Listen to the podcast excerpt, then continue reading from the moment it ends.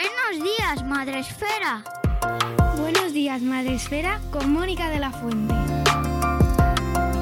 Buenos días, Madre Esfera. Bienvenidos un día más al podcast de nuestra comunidad, la comunidad de creadores de contenido sobre crianza en castellano. Hoy nos acercamos a vuestros auriculares, a vuestros oídos, a vuestros feeds, que es por donde se distribuyen todos nuestros episodios, con una temática que yo creo que, si no me equivoco, hemos tocado poco, la verdad, bastante poco y esto puede ser representativo de lo que pasa, de la problemática, de, que no se hable demasiado sobre este tema. Hoy hablamos sobre TDAH, hablamos sobre eh, qué está pasando con el TDAH, ¿Qué, ocurre, se está hablando mucho, se está hablando poco, ¿Qué, porque mm, esto está ahí, esto está pasando, pero parece como que no termina de haber un, pronunciamiento. Incluso escucho debates en ocasiones sobre profesionales que no contribuyen demasiado, en mi opinión, a clarificar las cuestiones, sino un poquito a confundirnos, si acaso. Hoy tenemos una carta abierta, tenemos una, eh, una manera de así llamarlo, abrimos una ventana a parte de nuestra audiencia, ellas son un grupo de madres, sobre todo, que nos han escrito, nos han pedido ayuda, nos han pedido voz. Así que desde aquí, desde Madresfera, vamos a dar voz a este colectivo.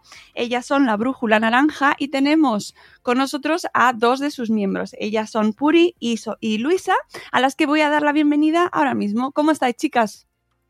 Hola, buenos días. Buenos días. Bueno, lo primero, presentaros si queréis, ¿vale? Para que sepamos quiénes sois y por qué ocurre esto, cómo, cómo llegáis a, crear este colectivo y cuáles son vuestras reivindicaciones. Si, si, queréis, empezamos por Puri, por ejemplo. Vale. Sí.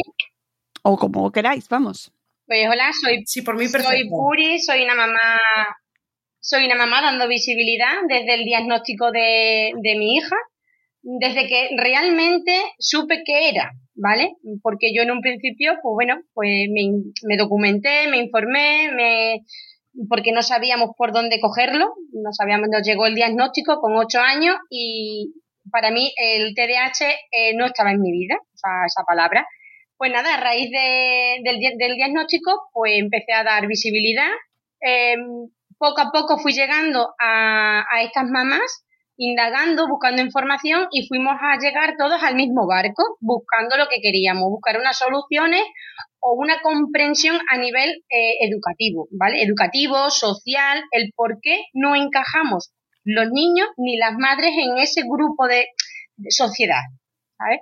Y llegamos a, encontrarnos, pues, pues, de diferentes puntos autonómicos. Yo soy de Badajoz, de Extremadura, las hay de cada comunidad autónoma y pues decidimos formalizar la brújula naranja.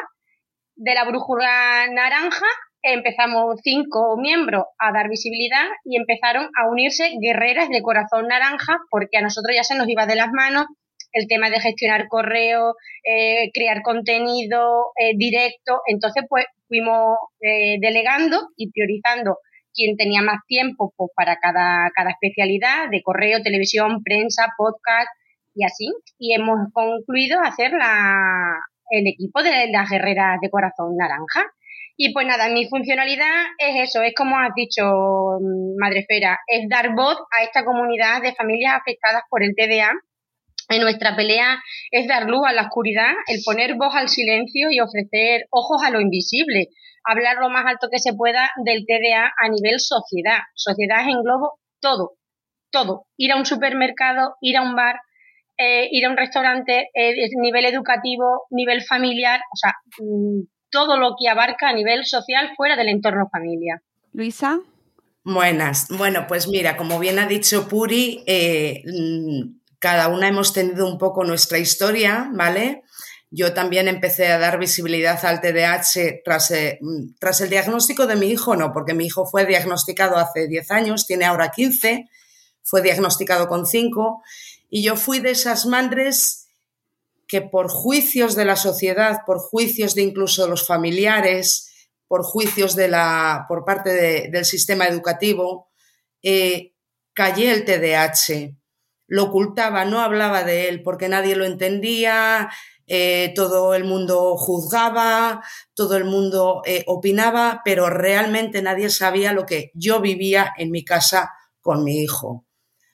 Hasta que empecé a entender el trastorno, comprenderlo, comprender a mi hijo, que fue cuando decidí eh, dejar de callar y dar voz a, pues a lo que dice Puri, dar voz al silencio, dar visibilidad a, esos ojos que no quieren ver, que no, que no quieren comprender que esto es un trastorno, que no es una mala educación, que no son vagos, que no son malos, que mm, eh, tantas etiquetas que desde muy pequeños reciben y van arrastrando a lo largo de su vida, pues con bajándoles la autoestima, eh, haciéndoles sufrir lo habido y por haber. Eh, es muy triste ahora que estamos en esta época en la que estamos y que nos lleguen mensajes de madres desesperadas porque sus hijos con 9, 10, 12, 13 años piensan en el suicidio. O sea, mira hasta qué punto lo están pasando mal. Eh, entonces, nosotros como padres hacemos lo habido y por haber, movemos tierra y montaña para poder ayudar a nuestros hijos, pero la sociedad tira por tierra muchas veces el trabajo que nosotros hacemos en casa. Entonces, a raíz de todo esto, pues fuimos encontrándonos a través de Instagram, todo este grupo de madres, como bien ha dicho Puri, primeramente formamos la, brújula naranja, porque creemos que, toda madre eh, está perdida en este trastorno hasta que realmente encuentra el camino. Y esa brújula que nos puede guiar y unir a todas es lo que nos ha unido para seguir luchando unidas por dar visibilidad a este trastorno como es el del TDAH, ¿vale? Eh, ahora creo que fue eh, a finales de febrero, si no me equivoco, finales de enero, creo que fue finales de enero, perdón, eh, oímos una noticia a través del periódico, de un periódico de León, de un niño con TDAH que había sido acusado por toda una clase, ¿vale? de sus malos comportamientos hacia los alumnos. Y los profesores eh, en ese periódico venían diciendo que eh, como profesores ya no podían hacer más por ese chaval. Era un chaval de 12 años. Educación salía diciendo en ese periódico que este chaval estaba perdido, que no podían hacer nada más. ¿Perdona? ¿Que no podéis hacer más con un niño de 12 años? que me estáis diciendo que lo estáis tirando por la basura, dejando a la intemperie eh, el sufrimiento de esa familia y de ese chaval, ahí fue cuando eh, esa espina, porque nosotras sabemos lo que vivimos, yo he vivido la expulsión de mi hijo con siete años eh, por la incomprensión del profesorado, ahí es cuando decidimos lanzar el grito más alto y fue cuando hicimos un directo con una de las que ahora es componente de la Brújula Naranja, eh, y decidimos abrir un grupo de Telegram para dar a voz por todos los medios. Como bien ha dicho Pudi, estamos poniéndonos en contacto con prensa, radio, televisión, eh, gente como tú que tiene alcance, que nos dé un poco de visibilidad a todo esto y que toda eh, esta sociedad entienda pues un poco más el TDAH, ¿no? y de ahí salió eh, Guerreras de Corazón Naranja, que llevamos pues desde el 7 de febrero y ya nos han dado visibilidad pues unos seis periódicos digitales, hemos salido en prensa en papel en otros tres, eh, hoy estamos contigo aquí dando visibilidad a través de un podcast, tenemos preparados varios directos eh, bastante importantes, eh, tenemos, estamos pendientes hoy de salir en un programa de radio a nivel Aragón. se ha grabado en Extremadura con Puri un programa de televisión. O sea, que estamos dispuestas a llegar donde haga falta. Y exactamente, ¿qué es lo que pedís? ¿Cuál es vuestro llamamiento? Pues mira, Mónica, el llamamiento es que, el, que entiendan que el comportamiento y la conducta no es una llamada de atención, sino una necesidad que están pidiendo ayuda. O sea, transformar eh, lo que se piensa de esa alta demanda de llamadas de atención, de conductas disruptivas, es la necesidad de, ese, de esa criatura pedir ayuda. Es su manera de decir, necesito que me acompañes. Y, lo, y el tema de, profesorado y el nivel sociedad tiene ese comportamiento, esa conducta como eh, todo lo contrario. O sea, te reta, te, te agrede y no. Lo que te está pidiendo es un acompañamiento. Guíame, acompáñame, entiéndeme que te estoy pidiendo ayuda en ese momento. Porque nosotros en nuestras casas, cuando vemos esos comportamientos que también los tienen, evidentemente, que los tienen, igual que los tienen en el colegio. Yo también empatizo con el profesor, pero es que en, un, en una clase, que puede haber? ¿27 niños de 27, 3, 4 con necesidades? Sí, no son 27 abrazos que tienes que dar a lo mejor o, o tienes que acompañar a esos 3, 4 niños de esas necesidades educativas especiales. Y el entender, más allá del comportamiento, de decir, la conducta que está teniendo, no la está teniendo a nivel personal para agredirte a ti. Si tú retas como adulto, él te va a retar siempre más. Entonces, regúlale como adulto su regulación emocional entiéndele su frustración, que él no llega más porque es que no puede, no porque no quiere, sino porque no puede, porque tiene unas dificultades y unas necesidades que tú tienes que acompañar como adulto, sean las especialidades que sea y sea en, el, en la posición de la sociedad que sea. Si tú retas, si tú mal, contestas, él te va, siempre se va a poner por encima, porque su regulador eres tú como adulto. Ellos tienen un trastorno del neurodesarrollo, que su de, regulación emocional es la parte más afectada que tiene. Sus funciones ejecutivas, sus habilidades sociales es lo que tienen de regulación. Entonces, si no se entiende que esa parte del cerebro existe, estos niños nunca van a ser encajados ni entendidos. Sí, exactamente. Yo quería añadir un poco eh, para que la, audiencia entienda un poco más. Nuestros hijos, como bien ha dicho Puri, sufren un trastorno del neurodesarrollo. Eh, esto viene siendo un poco que los neurotransmisores que mandan la información a las distintas partes del cerebro, ¿vale? No tienen eh, esa estabilidad, por así decirlo, para que lleguen adecuadamente unas veces no llegan a tiempo, otras veces llegan con demasiado desfase. O sea, mm, eh, el problema está en los neurotransmisores que, transmiten las órdenes al cerebro de un lado a otro, ¿vale? Nuestros hijos, la parte que tienen dañada, ¿no? Porque vamos a ver, estos niños, eh, el daño que tienen no quiere decir que sean tontos, que sean imbéciles, que sean, que tengan un problema mental a la hora de eh, eh, educación, de, inteligencia, ¿vale? Que tienen dificultades de aprendizaje, pero no porque no sean inteligentes, sino porque lo que volvemos a, los neurotransmisores no tienen la capacidad suficiente para eh, esa concentración que necesitan para el estudio, para esa concentración para que cuando leen un texto de cinco líneas eh, se queden con las cinco líneas. Nuestros hijos, por lo general, leen la primera línea y el resto no se acuerdan de nada porque no tienen la capacidad de retención, ¿vale? Porque su cerebro, eh, los neurotransmisores no llegan adecuadamente. Y todo esto está centrado en el ópalo central, eh, en, en, la parte frontal del cerebro, ¿vale?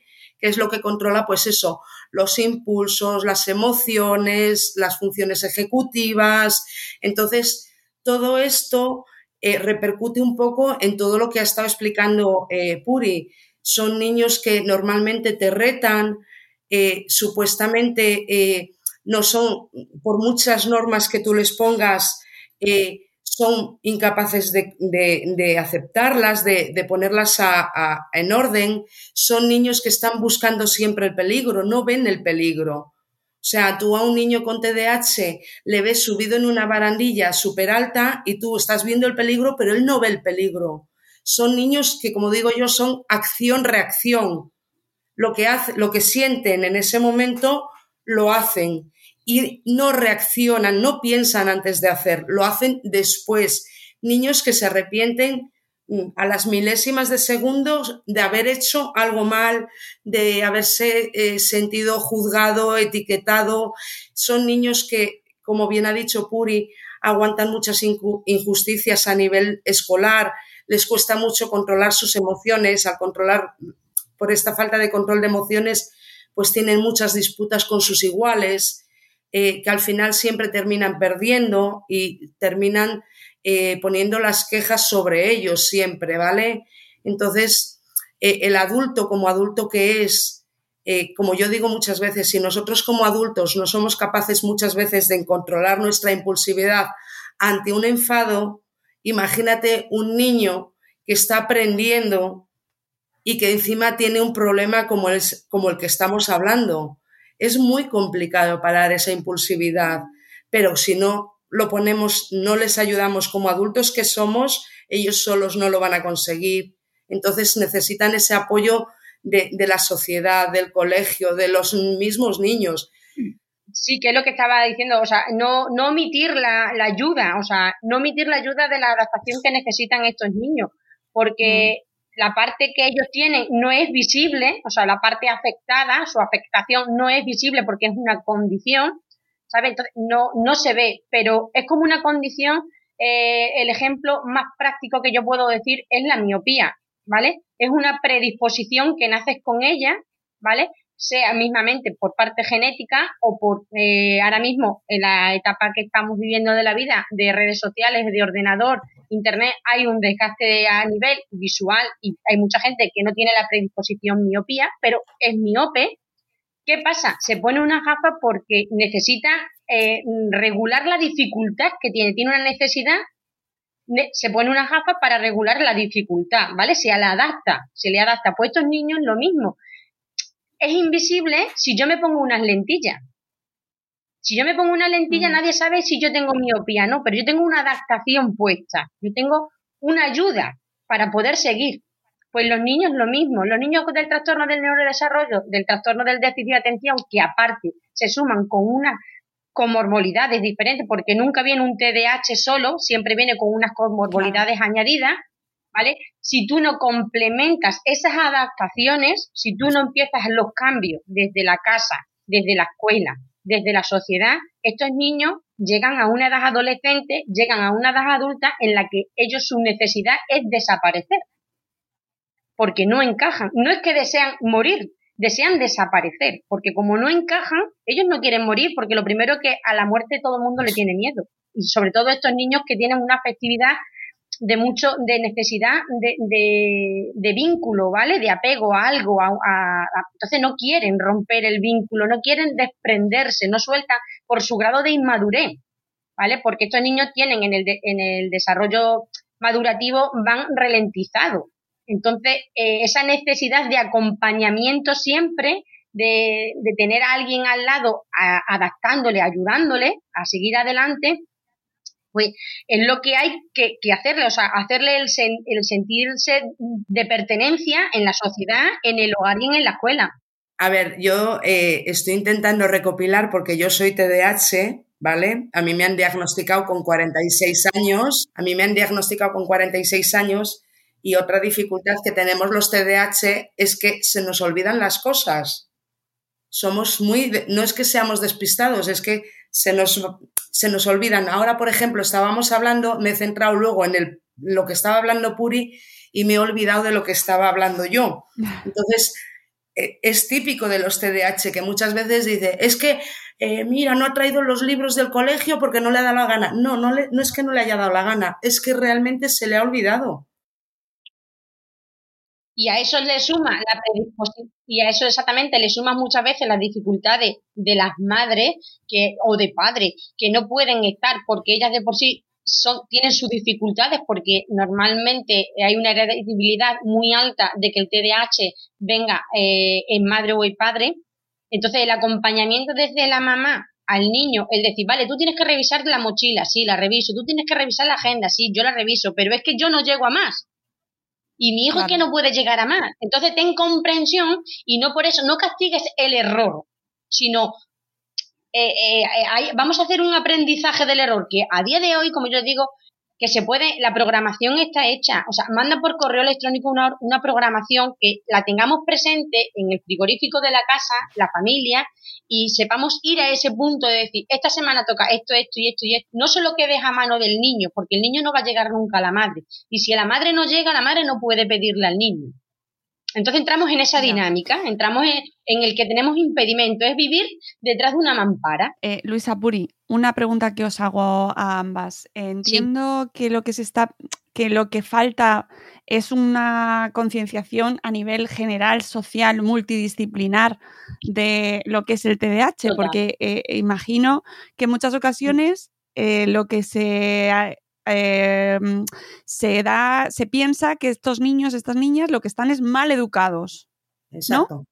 Y no se les, no se les acompaña desde una, desde un aspecto profesional, eh, ¿no? educativo, pedagógico, no se acompaña a la familia desde ahí, sino que se, se os acusa de estar mal educando y por lo tanto al final se genera más frustración, más fracaso escolar, más violencia, ¿no? Exactamente, sí, sí, porque mira, yo te voy a contar mi caso personal, ¿vale? Así un poco por encima, no me voy a meter en detalles, pero bueno, como ya te he dicho antes, a mi hijo le diagnosticaron con cinco años y yo fui de esas madres, yo soy de Orense, ¿vale? Y aquí en Orense hace diez años había muy poca información y muy pocos sitios donde acudir a pedir ayuda. Y como digo yo, eh, la psiquiatría, porque eh, están, eh, es un problema de salud mental, les lleva un psiquiatra, eh, o un neuropediatra, por lo general son psiquiatras, ¿vale? El mío estaba en psiquiatría y le veía cada tres meses. La psiquiatra, pues sí, me daba pautas, pero a mí no me eran pautas suficientes ni me hacía entender lo que le pasaba a mi hijo. A mí la psiquiatra nunca me dijo que mi hijo tenía un problema del neurodesarrollo, que en el que su cerebro no funcionaba como un niño normal. Ahora sé, descubrí cinco años después, o sea, yo empecé a trabajar con mi hijo hace cinco años realmente y cinco años fueron perdidos porque yo no tenía ni idea de lo que era, no sabía cómo ayudarle, no sabía absolutamente nada. Y todo esto con los años ha ido creciendo y al no haberle ayudado eh, adecuadamente cuando ha correspondido, me ha dificultado mucho más las cosas. El niño eh, se le ha, pues, o sea, se le ha añadido un trastorno conmórbido negativista desafiante, eh, pues que siempre está con, ante las negativas con frustración, eh, pataletas, enfados, eh, siempre desafiándote por todo. Eh, y esto, cuanto más crecen, es peor. Entonces, cuanto antes se empiece a tratar, es muchísimo mejor. Por eso me hincapié a Mm, detectar este TDAH cuanto antes mejor, porque yo que he sido diagnosticada con 46 años, ahora me doy cuenta de todas las dificultades del por qué yo he tenido todas estas dificultades a lo largo de mi vida. Yo soy una persona que, eh, aunque aparentemente no lo parezca, porque creo que a lo largo de estos cinco últimos años he ido desarrollando habilidades que, que tenía totalmente escondidas, eh, me cuesta muchas veces expresar lo que quiero transmitir. O sea, eh, como que mi cabeza va más rápido que yo hablando y quiero transmitir tantas cosas que no sé cómo transmitirlo. No sé si, si me explico. Eh, entonces, si yo tengo estas dificultades con 46 años, imagínate un niño con 8 años. O sea, y como esta dificultad te digo todas, yo como digo yo, soy un despiste con patas. O sea, yo me paso el día buscando las cosas en casa, porque dejo una cosa en un sitio y a ver, eh, cualquiera que me esté escuchando diría, ay, a mí eso también me pasa. Vale, a ti te puede pasar una vez al día, dos veces al día, una vez a la semana, pero es que a mí es seis, siete veces al día y es todos los días. Esa es el, eh, eso es un TDAH. Cuando una cosa de estas de las que estamos hablando se suceden a lo largo de los días repetidamente, constantemente, en muchas ocasiones. ¿Vale? Entonces, eh, cuanto antes se detecte un TDAH, menos problemas va a tener, porque yo, por ejemplo, tuve muchos problemas de autoestima. Eh, ya te digo, eh, lo he dicho muchas veces y lo digo muchas veces en redes sociales. para mí, desde que entendí a mi hijo, y yo he sido diagnosticada, ha sido como un cambio brutal en mi vida. un cambio brutal porque he empezado a cambiar yo como persona porque creo que para ayudar a nuestros hijos tenemos que cambiar la forma de educación con nuestros hijos porque venimos de una educación pues que eh, te cohibían el llorar, ¿vale? Te cohibían el expresar tus emociones, eh, es que mira qué chorimicas eres, siempre llorando por todo. Eh, somos libres de expresión.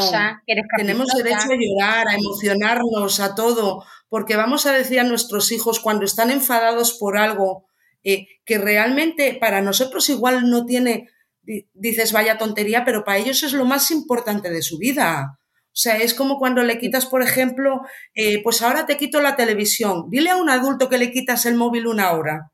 Mm. Sí, oye, em, eh, Luisa, te tengo que decir que te expresas fenomenal, ¿eh? Que lo sepas. Bueno, te, digo que eh, me, a ver, me ha llevado mucho trabajo, ¿eh? No, pues Mónica, yo se lo digo a ella, que ella tiene muchas inseguridades, pero que sabe hablarlo. Yo reflejo, mira, yo no soy TDA, ¿no? Yo también me han valorado porque yo me he identificado en muchas cosas en mi hija, pero me nos valoró el psicólogo clínico y la verdad es que no. Sí, son puntualidades, ¿vale? Eh, olvido por el nivel de estrés, por el, eh, eh, los patrones aprendidos de, de, la crianza que hemos tenido, pues son 42 años echas para atrás, pues la crianza que hemos tenido autoritaria, una disciplina muy de castigo, de restricciones. Entonces, pues yo me he sentido a veces por esa frustración, pero era una cosa normal después de una etapa, de, de la primera infancia, de la adolescencia, o sea, pero nada que ver con el tema del trastorno del déficit de atención, ¿vale? Y, como yo le digo, yo eh, veo a Luisa y, empatizo tanto, digo, es mi hija dentro de un par de dentro de, de 20 años, porque me identifica mucho. Y como yo le digo, Luisa, tienes mucha seguridad, créete que lo, que lo sabes hacer, no, no dudes de tu palabra, dilo con firmeza lo que sientes, dilo, que si te confundes es un aprendizaje, te has confundido, pues lo rectificas y ya está, que no es la palabra que querías poner. Bueno, es que no somos un diccionario abierto. Claro, y que eso pasa. yo sí lo digo muchas veces a ella. Vamos. Hmm. Y, luego no es esto, Mónica, sino que ahora mismo en el trastorno del déficit de atención, eh, las tres, los tres, los subtipos, por decirlo así, el inatento, eh, la hiperactividad y el subtipo combinado, aparte de esas tres características principales del TDA, afecta muchísimo a la comunicación, a la organización, a la planificación, a la estructura, a la coherencia, a la consistencia. Es que eh, al olvido, a, a, lo que disfrutan, que no saben disfrutar lo que disfrutan. Yo como digo, si estás aburrida en tu vida, ponte un TDA porque es que son maravillosos. Entonces, como yo le digo a, ella, es que no solamente son los tres rasgos principales de la impulsividad, de la inatención y de la hiperactividad, es que hay mucho más atrás de todo este comportamiento que estamos que tienen estos estos niños y luego la comunicación o sea la comunicación tanto la, la impulsividad cognitiva eh, y la hiperactividad cognitiva. Mi hija, por ejemplo, tiene mucha eh, cognitiva. O sea, mi hija tartamudea, mi hija se adelanta, se come palabras de lo que te quiere decir, eh, se emociona tanto en lo que te quiere decir que, que, te empieza por el final en vez de por el principio, o te empieza por el principio, se le olvida al final y te mete otra película, y entre medias se la ha olvidado y ahora vuelve y conecta otra vez, y tú tienes que coger ese, esa frase, reconstruirla. O sea, te lo ponen difícil, te lo ponen difícil, pero claro, tienes que entender que la hiperactividad cognitiva, si tú le dices, venga, calma, vamos a empezar. Tú, o sea, hacer un acompañamiento, tan sencillo como un acompañamiento, una guía, ser una guía, ser una, una brújula, una guía. Hmm.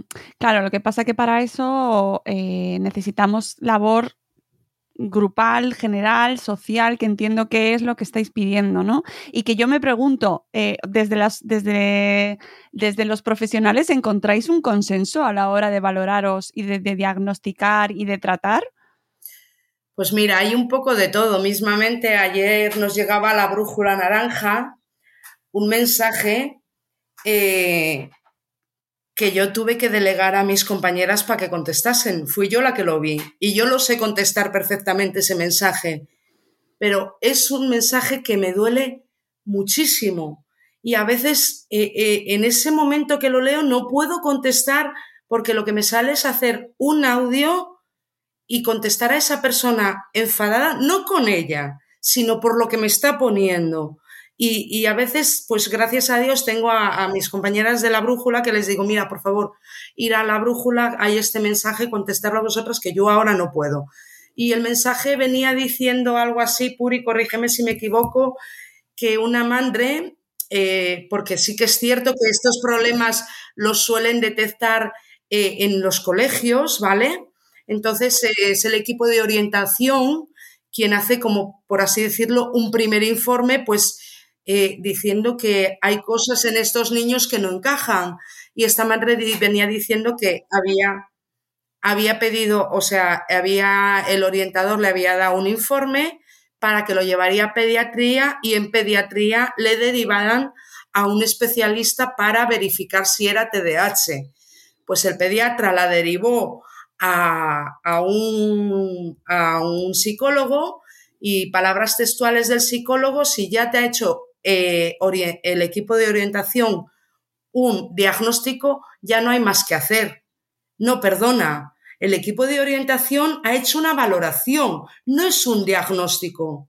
El diagnóstico lo tiene que dar siempre un psicólogo clínico, un, un psiquiatra o un neuropediatra, ¿vale? O sea, que quede claro, porque es una cosa que me enfada muchísimo, que el psicólogo, que es un profesional que supuestamente tiene que entender este trastorno, ha dicho que con el informe del, orientador ya está, no hay nada más que hacer. No, perdona, el informe del orientador no vale para nada si no hay un, un, diagnóstico certero en mano donde ponga tu hijo es TDAH, porque ese informe es el que a nosotros como padres nos va a ayudar a decir, vale, tengo esto. Con esto tenéis estas obligaciones en el colegio, tenéis que dar unos apoyos a mi hijo, unas, tienen unas necesidades especiales a la hora educativo, tienen que hacerles exámenes más cortos, exámenes con más tiempo de duración, eh, preguntas más claves, subrayar las preguntas, eh, en las preguntas las palabras importantes. Eh, sin un diagnóstico, el orientador no tiene obligación de hacer estas cosas. Entonces, me parece muy triste que un especialista diga esto. ¿Vale? Entonces, nosotros lo que le hemos aconsejado es que vuelva a pedir cita en pediatría y le derive a un psiquiatra o a un neurólogo que le haga realmente un diagnóstico certero, porque hay muchas veces que el TDAH se puede confundir, ¿vale? Que se habla últimamente que está sobrediagnosticado. Pues a ver, puede estar sobrediagnosticado porque se confunde muchas veces pues lo típico eh, en el aprendizaje de los niños, pues que llaman la atención, que hay muchos niños que son movidos, pero volvemos a lo mismo. Eh, estos síntomas para ser TDAH tienen que ser diariamente, constantemente, a lo largo de un periodo de tiempo mínimo de seis meses. ¿Vale? Todas estas conductas. Y yo una cosa que quería decir y que no me gustaría eh, que acabase esto sin decirlo, porque eh, sí, porque me parece muy importante. Yo recalco mucho cuando doy visibilidad en todas estas cosas para que la gente sepa que todas estas conductas que nuestros hijos tienen negativas, no es porque ellos quieren, es porque su cerebro no les deja que actúen de otra manera simplemente. Pero nuestros hijos tienen muchas cosas buenas y grandes fortalezas. Son curiosos, tienen una capacidad de la perspectiva impresionante, una capacidad de tomar mm, sensación, o sea, decisiones sensatas. Son súper creativos, ingeniosos, innovadores, eh, amables, siempre dispuestos a ayudar al que lo necesite. Eh, desprenden amor puro con familia, amigos, eh, entusiasmo cuando aprenden cosas nuevas son modestos, eh, no les gusta presumir de los logros y de sus virtudes, tienen un, don de gratitud que no son capaces, o sea, son capaces de mostrar el, agradecimiento allá donde lo haya, eh, son sinceros, entusiastas, eh, persistentes, prudentes, tienen una valentía impresionante tienen la capacidad de ser grandes líderes, capacidad de trabajar en equipo, capacidad de pedir perdón, que no mucha gente la tiene. Un TDAH hace algo mal y a los cinco segundos te está pidiendo perdón. Entonces, creo que también debemos destacar todo esto bueno que tiene, que como digo yo, el TDAH tiene más cosas buenas que malas, pero por desgracia en la sociedad es marcado por las pocas cosas malas que hace.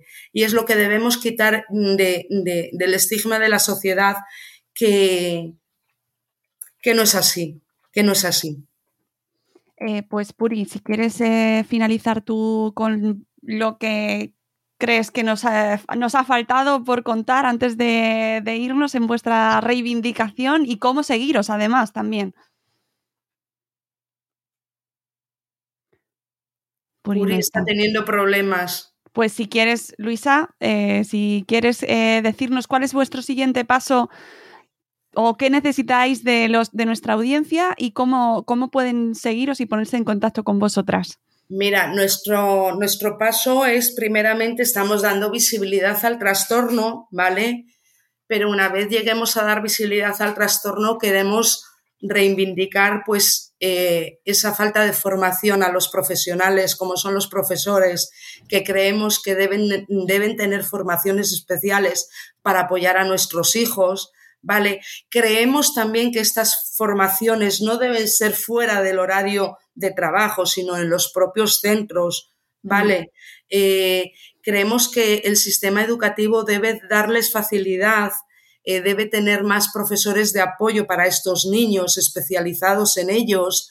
Eh, luego, pues eso, reivindicar también que, pues lo que hablábamos un poco antes, que los especialistas realmente se conciencien de, de, que realmente es un trastorno y que es un trastorno que no solo está en la edad infantil ni en la adolescente, que sino que perdura en la vida adulta, como es mi caso y es en muchos casos de, de, adultos que siguen a día, día de hoy sin diagnosticar y tienen tantos problemas en trabajos, pues por todo, por la impulsividad, porque somos gente impulsiva que no nos callamos por nada y esto a la hora de la verdad nos trae muchos problemas en los trabajos, con la sociedad. Es así, somos tan sinceros y tan directos que no pensamos en las consecuencias a la hora de decir las cosas, ¿vale? Eh, entonces, eh, pues que estos profesionales sean capaces de ver que los adultos también necesitamos ayuda, porque como digo yo, el adulto es el gran desconocido en el TDAH. Mm. Pero mm, si podemos pararlo en la infancia y en la adolescencia, pues muchísimo mejor. Entonces, eh, nuestros pasos a seguir serán esos. Poco a poco seguiremos dando visibilidad, seguiremos intentando salir en los medios mayores posibles habidos por haber. No vamos a parar. Que cualquiera que nos necesite nos tiene en la brújula naranja. Ahí va a recibir todo el apoyo mm, eh, sin necesidad, o sea, es un, apoyo totalmente altruista, eh, apoyo porque, como digo yo, ojalá, ojalá yo hubiese tenido este grupo de apoyo cuando empecé con el TDAH, porque no habría pasado lo que todo el calvario que he pasado a lo largo de estos días, de estos años, quiero decir, vaya. Mm. Y bueno, también decir que tenemos un grupo de Telegram donde estamos apoyando a mamis con estos problemas y, me gustaría decir algo que ha salido ayer por la noche. Y ayer por la noche en este grupo eh, se hablaba de la expulsión de un niño de tercero de la ESO que llevaba expulsado 32 días del colegio. Quiero dejar claro una cosa, y esto es la Constitución española. La Constitución española dice que nuestros hijos, todos los niños, desde primero de primaria hasta cuarto de la ESO tienen obligación de una educación obligatoria. Tú, si no llevas a tu hijo al colegio, por asentismo, la educación se va a echar ante ti. ¿Vale? Porque un profesor, un director, un jefe de estudios prohíbe a nuestros hijos, le quita esa obligación de educación. ¿Por qué se la quitan? Si nosotros como padres no podemos quitarles la educación obligatoria, ¿por qué un profesor sí? Las normas internas de los colegios y las leyes de los, de los, del derecho al menor están por encima de cualquier tipo de norma interna de los centros. Por una falta leve, como es lo que nos comentaba ayer esta chica, que por bajarse la mascarilla, por tirarse en el suelo porque le dolía la barriga y nadie le entendía, que le hagan un parte y le expulsen cinco días. O sea, ¿qué van a hacer cuando pegue un puñetazo a un niño y le, mm, le saque un ojo? Mm. Qué terrible, qué terrible. Entonces, es que eh, es, es triste, pero es la realidad. Ayer yo con esta madre eh, hablé por privado porque es una situación que me indigna mucho. Eh, si alguien que me está escuchando, que nunca firme una expulsión y que le diga a ese director que no estás de acuerdo con esa expulsión, que tu hijo tiene derecho a esa educación obligatoria y que si es obligatoria, él no va a ser quien se la quite. Que le dé por escrito, por escrito, expulso a tu hijo, no quiero que acuda al centro. Y con eso te vas a educación. Y con eso en educación les dices, a mi hijo le están quitando la educación obligatoria. El propio colegio. Mm. Está prohibido, no pueden expulsar a los niños del cole. Hay otros métodos para ayudar, para, que no digo que no tengan consecuencias, ojo, ¿eh? Ojo, pero hay otros medios sin necesidad de quitar el derecho que tienen a esa educación obligatoria, sin más. Claro, no, y al final que se, es una cuestión de atención a la diversidad y de, de dar educación a cada uno de los alumnos, tenga las circunstancias que tenga. O sea, que te entiendo totalmente y, entiendo la frustración de todas estas familias que, que veis como al final pues no se atiende la situación individual de vuestros hijos, de vuestras hijas y, les perjudica seriamente. En otras circunstancias y otro tipo de situaciones se entiende, se ve, se ve eh, el trastorno que puede darse en esa persona, ¿no? que puede estar sufriendo, pero en el TDAH en muchas ocasiones no se ve, no se entiende y por lo tanto mm, se sufren las consecuencias. Luisa, eh, por último, ¿dónde podemos seguirte a ti en las redes? A mí yo estoy en vivir con un TDAH. Y la, el, grupo de Telegram, si queréis, me, podéis pasar luego la información y lo pongo yo en el. Cuando publiquemos el episodio, ponemos en las notas todos los canales para que podáis seguir tanto a Luisa como a Puri, que Puri se nos ha quedado en. no sé si está pero creo que se nos ha quedado ahí. Se nos ha quedado grabada, sí. Sí, la, veo ahí paralizada. en cualquier caso, muchísimas gracias, hacéis una gran labor y espero que, eh, bueno, pues que sirva. Estoy convencida de que sirve porque al final, poco a poco, se va escuchando más y, se va removiendo, ¿no? Las ganas de saber qué es lo que está pasando, qué hay detrás del TDAH, qué, qué hay detrás de ese eso que dices tú del sobrediagnóstico, si existe o no existe, cómo se atiende el TDAH desde las escuelas, desde las casas, cómo se apoya a las casas, a las familias que lo estáis viviendo, ¿no? Sí, sí. Que hay muchísimo ahí. Así que mil gracias, de verdad. Mil gracias, a ti, Mónica, Madresfera. Eh, me encanta la labor que haces. Eh, de verdad, mm, agradecida por esta voz que nos das, por esta visibilidad y que cualquiera que lo que del grupo de Telegram, que cualquiera que se quiera unir al grupo de Telegram siempre simplemente con mandar un, mensaje a la brújula naranja se le pasa un enlace para entrar y que está abierto para todo el mundo. O sea que todo el mundo se va a sentir comprendido, como digo siempre, apoyado y nunca se va a sentir juzgado, siempre apoyado y comprendido ante todo. Pues con ese mensaje y deseando también, dando las gracias a Puri, que no, que no, que no conseguimos conectar con ella, pero Puri, gracias, gracias, gracias Luisa, gracias Puri, gracias a todos los que nos estáis escuchando.